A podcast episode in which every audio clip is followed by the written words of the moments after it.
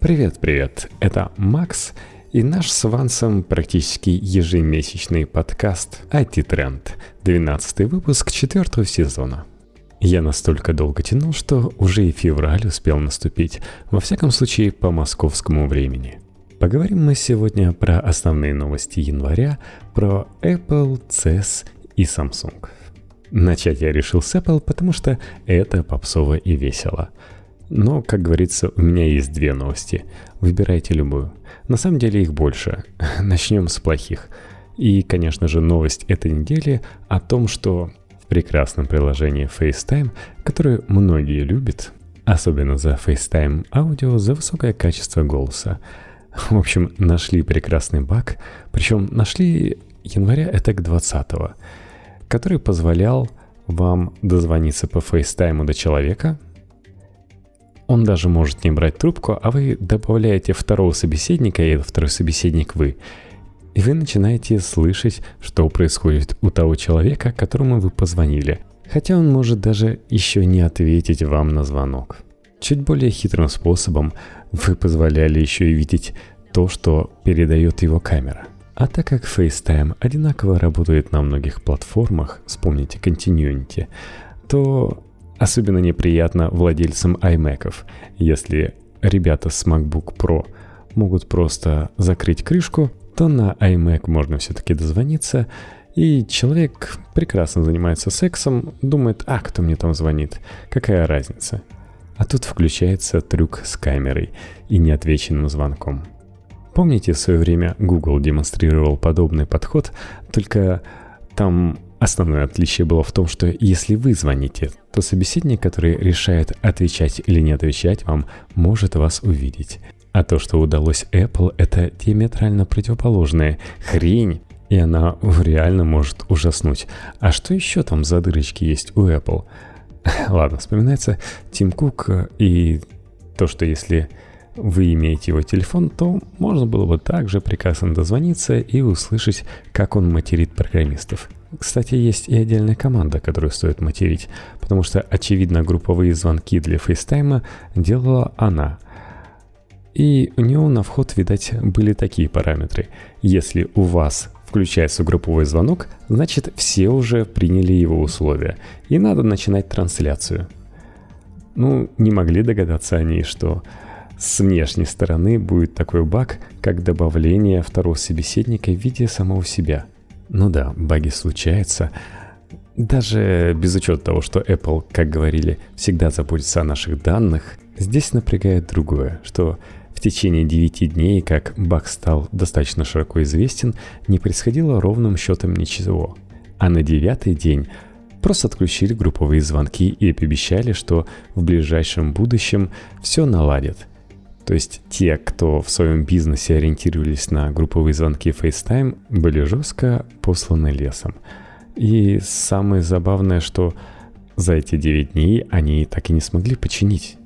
Единственное, что смогли позволить себе, это дернуть большой рубильник, который отрубил всю возможность групповых звонков. Вот это печальная скорость реакции. Ну ладно, что же это я все о плохом-плохом? Давайте еще о плохом. Плохое то, что вспоминайте времена, когда Apple блистательно показал iPhone 5s. Да, это тот, у которого появился датчик отпечатков пальцев, который определил направление индустрии смартфонов и разблокировки экрана на будущее.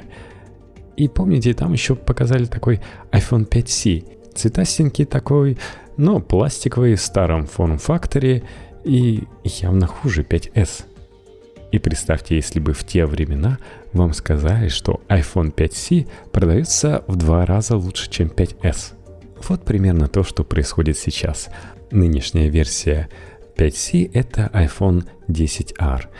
И так получается, что его продажи звонили с 40%, а продажи iPhone 10s и 10s Max 24%, что ну, практически в два раза меньше. Кажется, Apple все-таки Зря подняли такую ценовую планку, даже заградительную планку. Так они всех денег рынка не заработают. Ну, зато заработают понижение акций своих. Так вот, немного печальненько. Впрочем, анализировать, чему это приведет, можно очень долго, я не берусь этого делать. Поэтому возьмем еще две хорошие новости. Первое, что нас ожидают в ближайшее время новые устройства от Apple. И то, что практически стопудово будет, это новые iPad. Дело в том, что в прошлом году показали новые iPad Pro, а в этом году нас, скорее всего, точнее точно ожидает новое поколение просто iPad, iPad 2019 года. У него инкрементируется процессор, вместо A10 а будет A11 а и появится второе поколение Touch ID. Кстати, ух, как я горел, когда понял, что мама купила себе просто iPad 2018 года за 20 плюс тысяч, и он по процессорной мощи круче, чем мой iPad Pro. Потому что, оказывается, процессор A10 а круче, чем A9X, а который вроде как должен быть повышенной мощности. Но это не так. Правда, виновата здесь то, что Apple идет ну, можно сказать, семимильными шагами в модернизации своих процессоров, поэтому так получилось, так выходит, что у них всегда есть запас, куда дальше подвинуться и показать полторашный прирост производительности. В общем, обидненько получилось, что мой а, богатый iPad Pro настолько отстает. Но, с другой стороны, хотя бы в 2019 только появится второе поколение Touch ID. Хотя я не сказал бы, что настолько доволен своим, скорее всего, у меня тоже первое. Еще одна хорошая новость, что, скорее всего, разъем Lightning в новых iPad сменится на USB Type-C. Это классно. Также свидетелями iPad mini вовсю ожидается пятый iPad mini. Да, Apple немного забросила этот форм-фактор, потому что люди предпочитали покупать новые версии iPhone плюс версии, чем iPad mini – потому что им вроде как этого хватало. Но вот обновление. Причем потому что в отличие от просто iPad, это ну, относительно luxury версия, поэтому iPad mini 5, во-первых, обзаведется поддержкой пера Apple Pencil первого поколения, во-вторых, Apple Smart Keyboard. Ну это, по крайней мере, оправдает цену выше, чем на просто iPad. Она, поверьте, такой именно и будет. Хотя Возможно, именно из-за того, что вы плохо покупаете iPhone 10s, ребята из Apple решили поумерить свои аппетиты и сделать цену на старте ниже, чем на iPad mini 4. Еще народ, также продолжая скучать по старым устройствам Apple, которые Apple обязана обновить, э, например, мечтает про MacBook 17, что вряд ли так бы было классно, если бы ребята посмотрели на CES, увидели какие тонкие рамки у ноутбуков, как вмещаются в бывшие 15-дюймовые корпуса 17-дюймовые экраны и сказали, хотим так же, сделаем так же. Но нет, вряд ли они пойдут на этот риск и покажут нам вдруг MacBook Pro 17-дюймовые.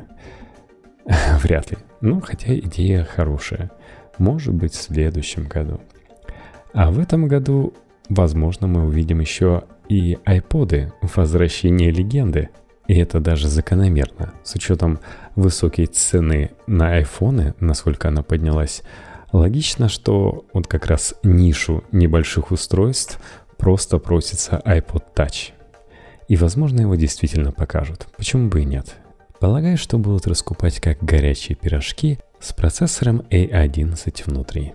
Возможно, и дисплей увеличится по сравнению со старыми моделями, а возможно, они захотят его оставить компактным. И, кстати, я говорил, что iPad 2019 станет на 0,3 дюйма больше, и вместо какой-то неправильной цифры 9,7 дюйма появится iPad с 10-дюймовым экраном.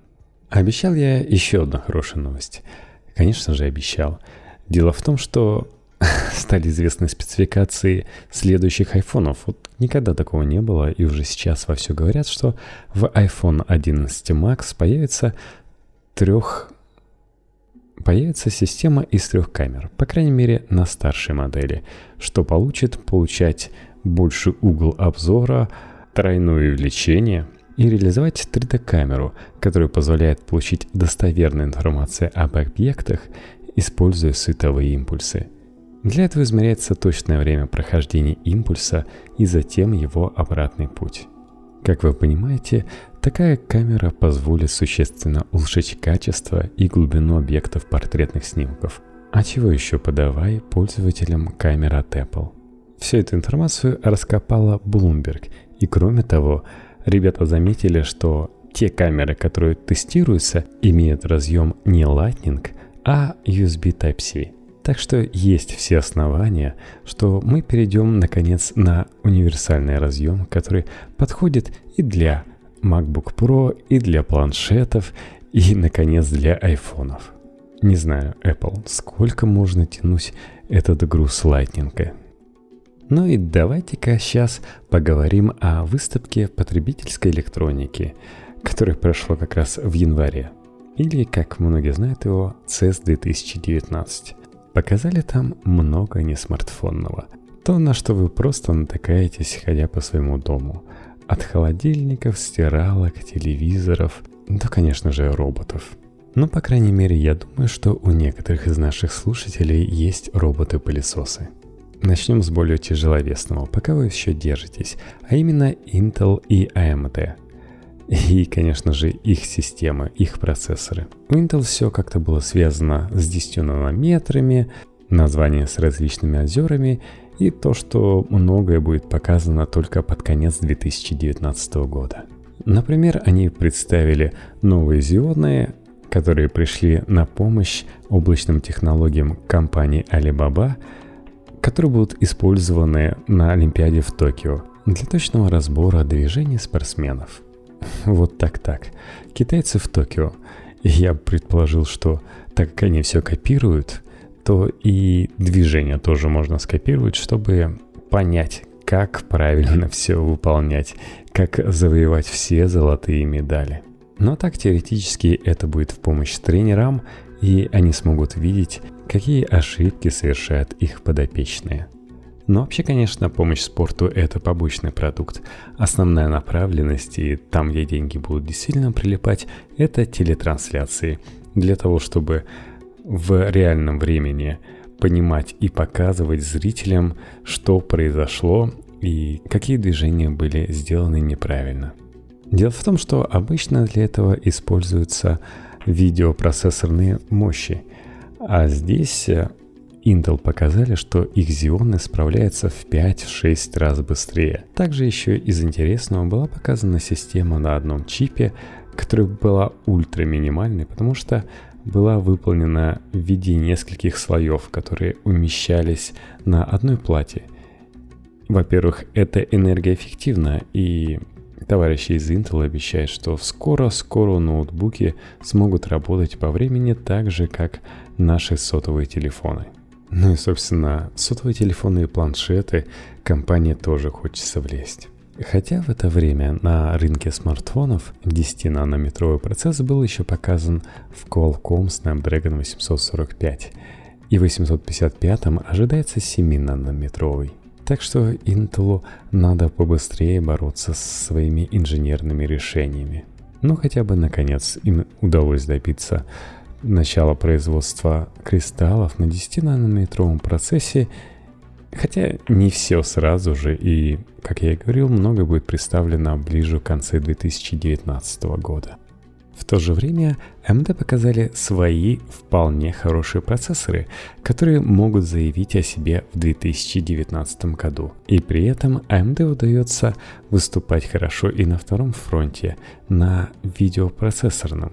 Вообще, на CES 2019 компания впервые провела презентацию, на которой представила новую графику Radeon 7, выполненная по технологии 7 нанометров. Так, немного для сравнения, 20 серия NVIDIA это 12 нанометров. И для начала самое главное, новые видеокарты поступят в продажу 7 февраля. И ценник стартует с божеских 700 долларов – ну просто Nvidia намного дороже. AMD пообещали, что новые карты на 35% быстрее предыдущего поколения, а на презентации показали демо Battlefield 5, Devil May Cry в 4K 60 FPS. Также сказали, что пользователи Adobe Premiere получат значительный прирост производительности. На их графиках показывали, что в Battlefield 5 с DirectX 12 на один кадр AMD быстрее, чем NVIDIA. В DirectX 11 Far Cry 5 тоже на один кадр. И в Vulkan в Strange Brigade на целых 14 кадров в секунду AMD Radeon 7 быстрее, чем топовый NVIDIA. Вообще очень странная тема. У Nvidia в этом году не очень все хорошо задалось, потому что они показали, конечно, блистательные 2080-е, но еще достаточно давно. И вроде как и карты дорогие, и людям нужно это или нет, непонятно, стоит ли обновляться, какая-то трассировка лучей, но, возможно, профессионалы понимают, что не так уж это и нужно. Но обычным людям – М-м, трассировка лучей. И сразу спрашивают МД, а у вас есть? И представляете, компании такие, М, пока нет, данная функция находится в разработке. А находится она там по простой причине, что компания думала, зачем нам вообще такая фигня есть, кому она продаст? Оказывается, она вполне себе выстрелила и вполне себе продается – а они рассказывали по старой схеме. Вот смотрите, какой рост производительности в паре демо-игр, которые, кстати, идут вместе с видеокартами, точно так же, как это сделали Nvidia и раздают со своими карточками тоже Battlefield и предзаказ на будущий Anthem. Там и там есть поддержка трассировки лучей, но это единственные игры пока там есть, и реально вам производительность это никак не улучшит, потому что у большинства нет 4К для того, чтобы увидеть, насколько выросла эта производительность. Потому что реально нужен 4К монитор, а все сидят за 1080p и покупать 4К, ну, не все еще отважились и не все накопили деньги. Кстати, напомните мне, точнее я сам себе напомню, рассказать, что за мониторы были показаны на новом CES. И это далеко не 4К. С Энсом тоже вышла забавная штука. Вроде как все круто, показали классное демо, всем понравилось, насколько там все красиво, насколько живой мир. И тут начали входить в начале альфа, потом бета. Бета названа была почему-то VIP-демо. Ну, потому что, можно сказать, для VIP-людей ее раздавали. И самое забавное оказалось, что так как очень важны были эти игроки, и поэтому все серверные мощности компании Electronic Arts были в приоритете именно у людей, проходящих демо Ansem. И они забирались у FIFA, например. И народ бесился, что они вроде как не собирались никак играть в Ansem, подождать еще, а у них просто не получается параллельно играть в FIFA. И это при том, что игра оказалась достаточно сырой. Реально, скорее всего, она такой выйдет, и там два месяца будут вовсю старательно пытаться ее переделать, потому что то, что показывали, и то, что вышло на самом деле, это две большие разницы. Пока играть в это неудобно. Ладно, что это мы внезапно про игры. Перейдем обратно к CES. Конечно же, нам показали много телевизоров. Все-таки это потребительская электроника. Например, компания LG выпендрилась, и у них там был прекрасный стенд, OLED-панели занимали все вокруг, э, изгибались красиво, поэтому очень достоверно на OLED-панелях были показаны, например, китайские фонарики, которые улетают в небо на черном фоне, или водопад, потому что все было так красиво изогнуто – в общем, ребята намекали тем, кто хочет создать в своем торговом центре все по красоте, то покупайте у нас OLED-панели, правильно изогнутые, так, чтобы впечатлить людей. Такое же решение, ну, можно сказать, а, показывала компания Samsung. У них были представлены телевизионные панели, которые можно было красиво компоновать за счет э, тоже отсутствующих границ между дисплеями. Интересный вариант был, кстати, у компании LG, там, где можно было компоновать два монитора, у которых по краям были минимальные рамки, и ставишь, получается, как будто бы большой монитор. Но были и более серьезные решения, что у LG, что у Samsung. это 8К монитор. Сейчас люди с деньгами или те, кто добился чего-то на работе, заказывают себе 4К мониторы. Ну, это где-то, допустим, 24-27 дюймов. И получается такая длинная панель. Но теперь компании представили вообще 8К монитор. Это где-то 49 дюймов, что у Samsung, что у компании LG. Такая длинная панель. Например, очень хороша для биржевых сводок. Например, если вы поставите два монитора один над другим, это будет очень удобно. Но это то, что было в ТНК. Естественно, удобно и для другого, чтобы одновременно видеть на рабочем столе много всего интересного и никаких рамок между этим не было. Но стоит, конечно, дорого, а зато подключается через простой USB Type-C. И вы даже сможете подключить этого монстра к MacBook Pro. Конечно же, показывали 8К телеки самых разнообразных форматов, большие. Очевидцы говорят, или как врут очевидцы, если присмотреться, то плохо видно пиксели даже на 4К контенте, потому что современные алгоритмы в телевизорах справляются с этой задачей, и это есть хорошо. Ну, если у вас есть достаточно денег для 8К, все-таки это дорого.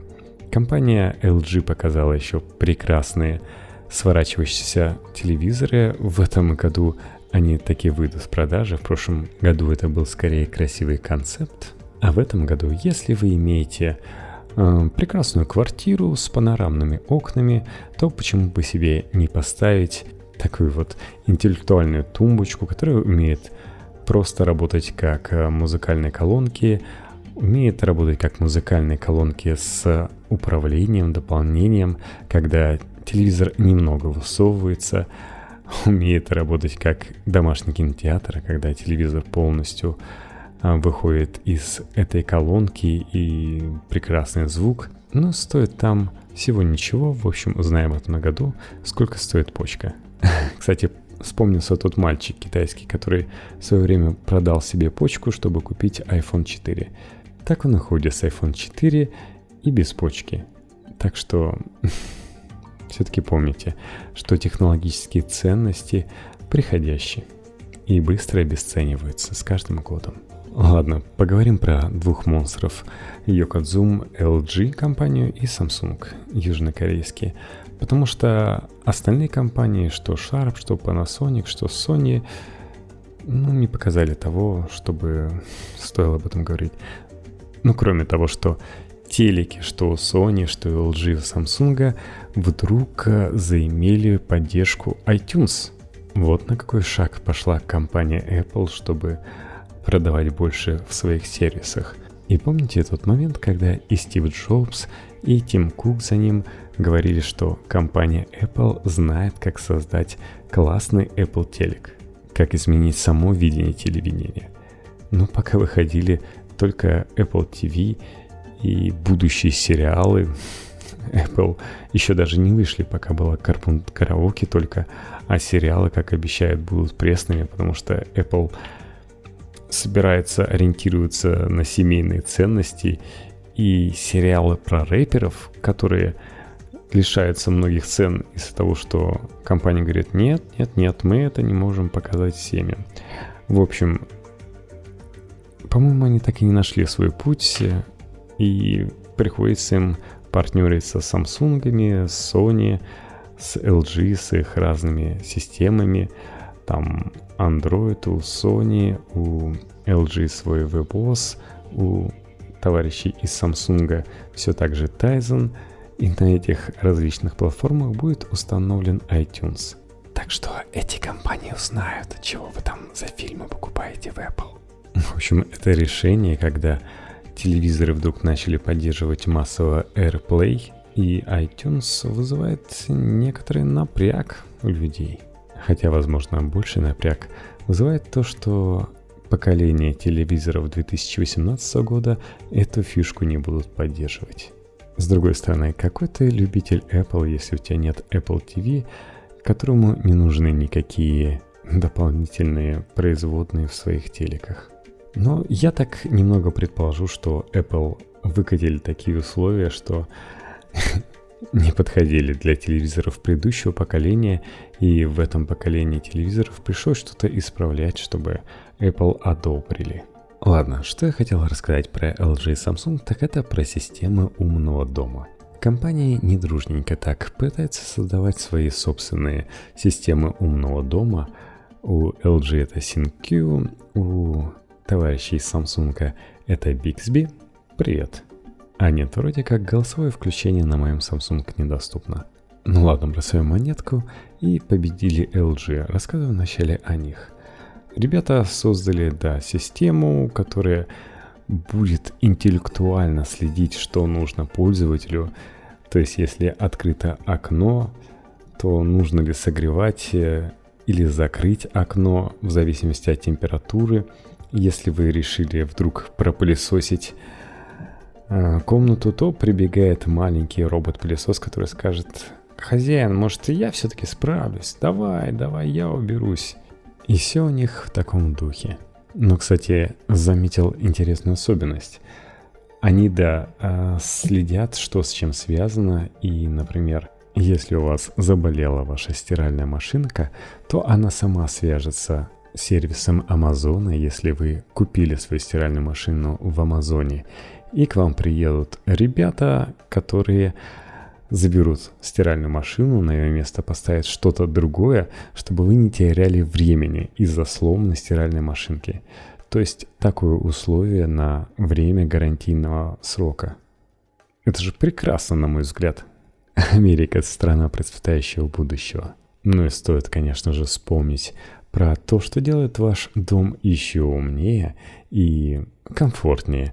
Это домашняя пивоварня от компании LG – Ребята посмотрели, как вовсю, как горячие пирожки в прикуску с кофе расходятся кофемашине Неспрессо с капсулами и решили, что «Хм, а это идея. Засунем-ка в капсулы необходимые ингредиенты, и тогда мы сможем получать необходимое нам пиво». Пять рецептов они предлагают, которые вы можете либо задать с телефона, либо, потому что это умный дом, либо выбрать на самой пивоварне. Это и ИПА, и АПА, и Стаут, и любимая мной пшеничная нефильтрованная, которую я уже выпил. Но так как чудо не произойдет, то вам потребуется все-таки 2-3 недели для того, чтобы пиво внутри этой пивоварни дошло. Но с другой стороны, вы можете контролировать прямо с сотового телефона, как все происходит. И основная тема, что после получения ваших полтора галлонов пива вам не надо будет все это мыть, как в случае, если вы варите пиво по старым технологиям. А домашняя пивоварня сама все внутри себя промоет. И это действительно важно. Я разговаривал со специалистами по варке. Тот еще геморрой все потом промывать. А что же показали Samsung? Samsung показали умный дом, который завязан, полностью завязан на Bixby. Bixby здесь, Bixby там. Вы можете указывать, где ваша колонка включать музыку, в каких комнатах, какую, разговаривать с холодильником, где во все обосновался Bixby, сообщать холодильнику, что вам нужно разогреть духовочку будет, чтобы из холодильника потом забрать мясо и начать готовить. Кроме этого, вы можете сообщить холодильнику, что надо бы разогревать машину бы, а то холодно за окном, если в машине есть Биксби. А теперь есть и такая опция. И этот Биксби, кроме того, что умеет получать команды там и разогревать, еще и умеет следить за вами, чтобы вы не уснули чай по дороге. В общем, весьма интеллектуален. И машины с Биксби это, ну, такое будущее. Как-то даже удивлен, что Apple и Google раньше не показали своих голосовых ассистентов, которые бы с вами из машины разговаривали. Ну и да, следили за вами. Хотя я вот подумал, и я бы предпочел, чтобы за мной следили все-таки корейцы, а не американцы. Это звучит как-то безопаснее. Хотя если вспомнить, что в центре Южной Кореи находится база американцев, ну ладно, не будем про политику. А будем еще про ноутбуки. Ноутбуки показал и Samsung, у них такой забавный форм-фактор, много полосок на ноутбуке, и он весь такой весь из себя блестящий. В общем, компания возвращается к рынку ноутбуков. которых на CES было очень много, очень-очень много. И лучше это все-таки видеть. Основной, как мне кажется, тренд – это то, что рамки на мониторах становятся все меньше. Учись Apple, поэтому ноутбуки могут быть все компактнее. И тот же Acer показал примерно такое же решение, как у MacBook Air, но при этом и легче, то есть там где-то 900 грамм, и компактнее, при том, что там дисплей не 13 дюймов, а практически 14. Было много интересных концептов игровых ноутбуков, которые становятся все тоньше, все легче. Nvidia на своей презентации хвастались, как много ноутбуков сейчас используют их новую 20-ю итерацию видеопроцессоров по технологии QMX. И даже те, кто сравнивали, такие говорят, М, вот планшет, в нем поместили 2080 NVIDIA. А вот обычная видеокарта, тоже 2080 и насколько она толще того ноутбука, который вы, возможно, купите. Да и по ощущениям даже тяжелее, чем ноутбук. Вместе со всеми своими пропеллерами, которыми она иногда пытается улететь, особенно если вы купили карту недобросовестного вендора, который там что-нибудь фигово сделал. А, кстати, Samsung еще показал роботов. Один попроще, Samsung Bot Air, который анализирует запахи и пытается их убрать, либо отфильтровать, либо запшикать. И поинтереснее для дома Samsung Bot Care, как раз для пенсионеров, следит за вашим здоровьем, за различными показателями. Например, для того, чтобы померить свое давление, нужно всего лишь приложить к нему руку. И он определит и ваше сердцебиение, и давление. Это чертовски удобно. И он, в отличие от вас, не забудет, что вам надо померить его. Были и другие интересные роботы. Ну, все тот же робот, который позволяет научиться вам играть в теннис. Был еще от Hyundai робот-автомобиль. То есть ваш автомобиль внезапно превращал корпус, который идет рядом с колесами, в лапки, вставал на колеса лапками и перебирался, например, через какие-нибудь завалы. То есть эта машина поможет, например, при каких-нибудь обвалах э, и других аварийных ситуациях, когда аварийная служба не может просто так добраться до потерпевших, а тут прямо с машиной притопает, заберется и сможет забрать жертв. Также показали квадрокоптер-вертолет. Такие штуки выходят менее подъемными, но намного более безопасными, чем вертолеты, и могут использоваться в ближайшем будущем в виде такси. Но перейдем все-таки к смартфончикам, которые таки были показаны. Китайцы решили дать щелчок по носу, в данном случае не Apple, а Samsung. И, например, был показан Huawei Honor View 20, который, внимание, имеет не монобровь сверху. Да, кстати, внимание, внимание, монобровь делать не обязательно. А камера у него помещается в виде выреза прямо в дисплее в углу. Концепт, который обещает, что будет представлен Samsung. Кстати, Huawei появился там, несмотря на то, что Соединенные Штаты вовсю требуют экстрадиции одного из директоров Huawei из Канады в США. У нас, кстати, здесь в Чехии тоже неспокойно. Тоже схватили кого-то из Huawei и обвиняют в шпионаже.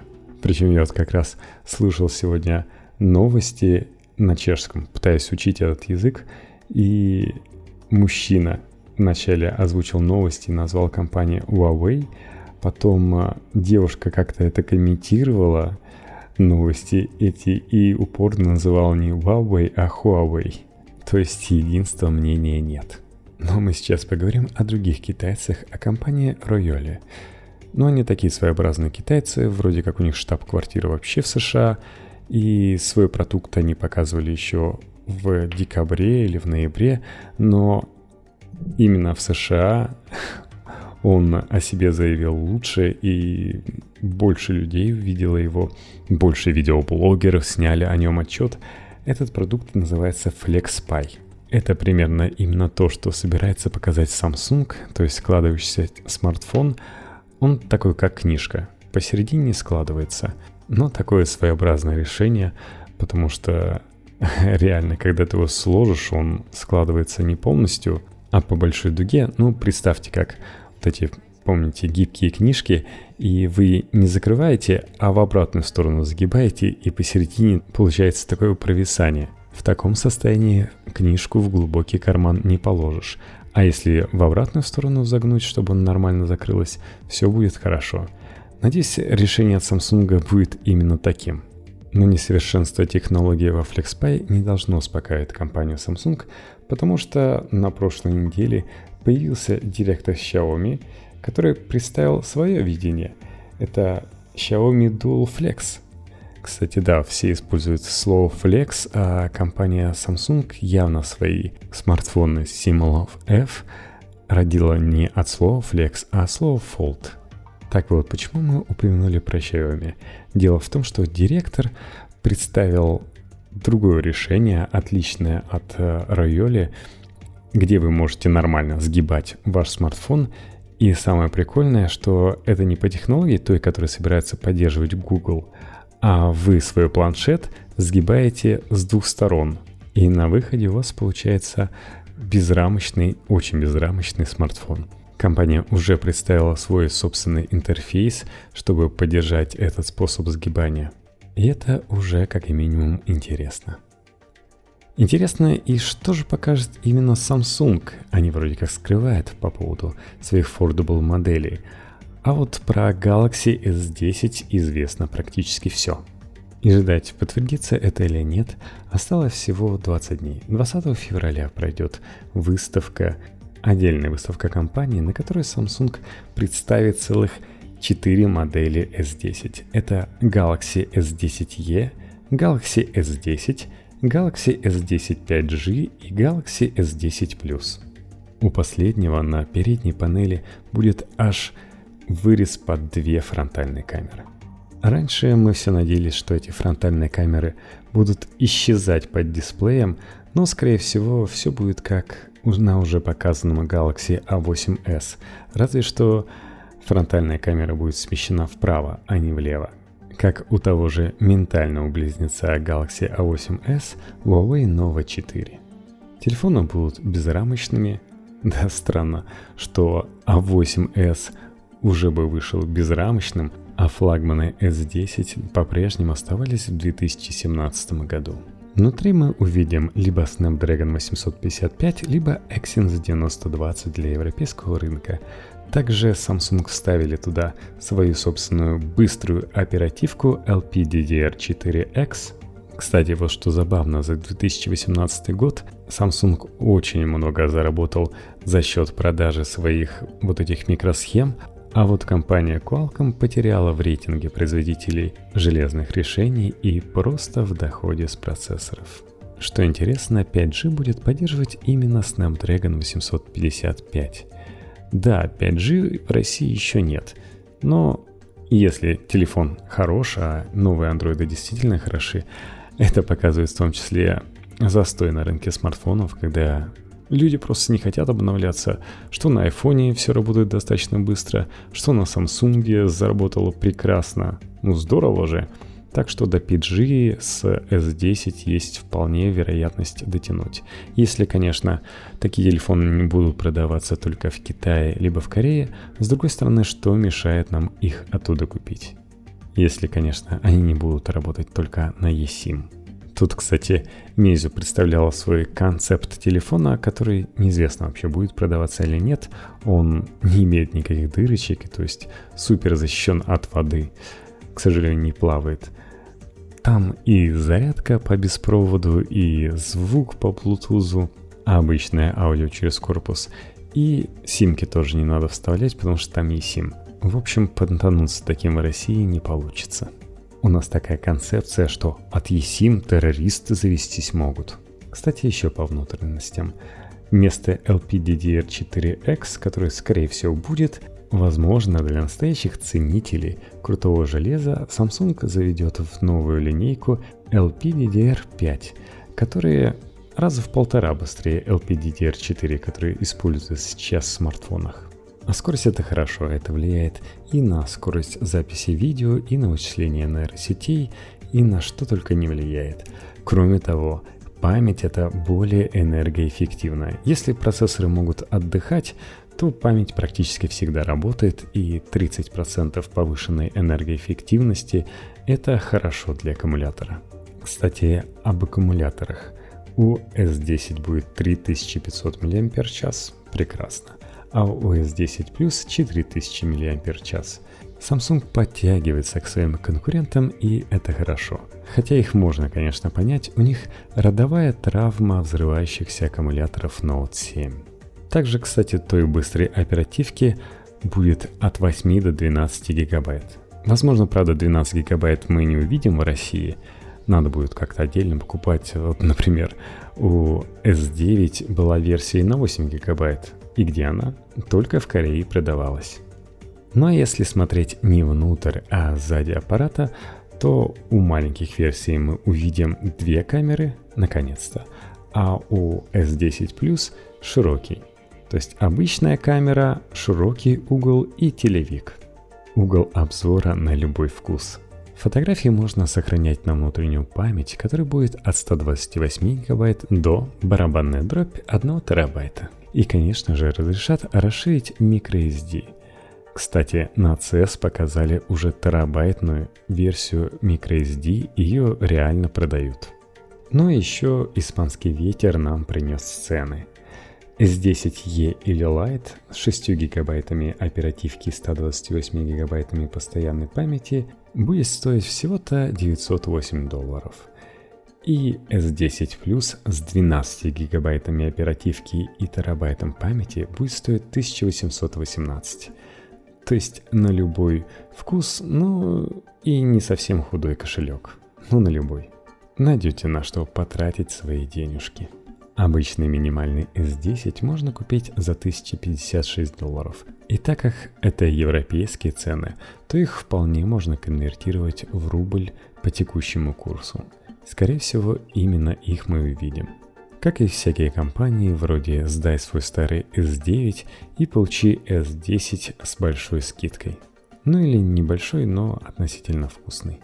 Посмотрим, как оно будет в марте. Ну и на этом, пожалуй, все, что я собирался вам рассказать. Может, собирался что-то еще, но не упомню. Все-таки одному вести труднее, и надеюсь, в следующий раз ко мне присоединится Ванс. На этом все. Ставьте лайки, если увидите это во ВКонтакте. Подписывайтесь на наш твиттер IT2 подчеркивание тренд. Пока-пока.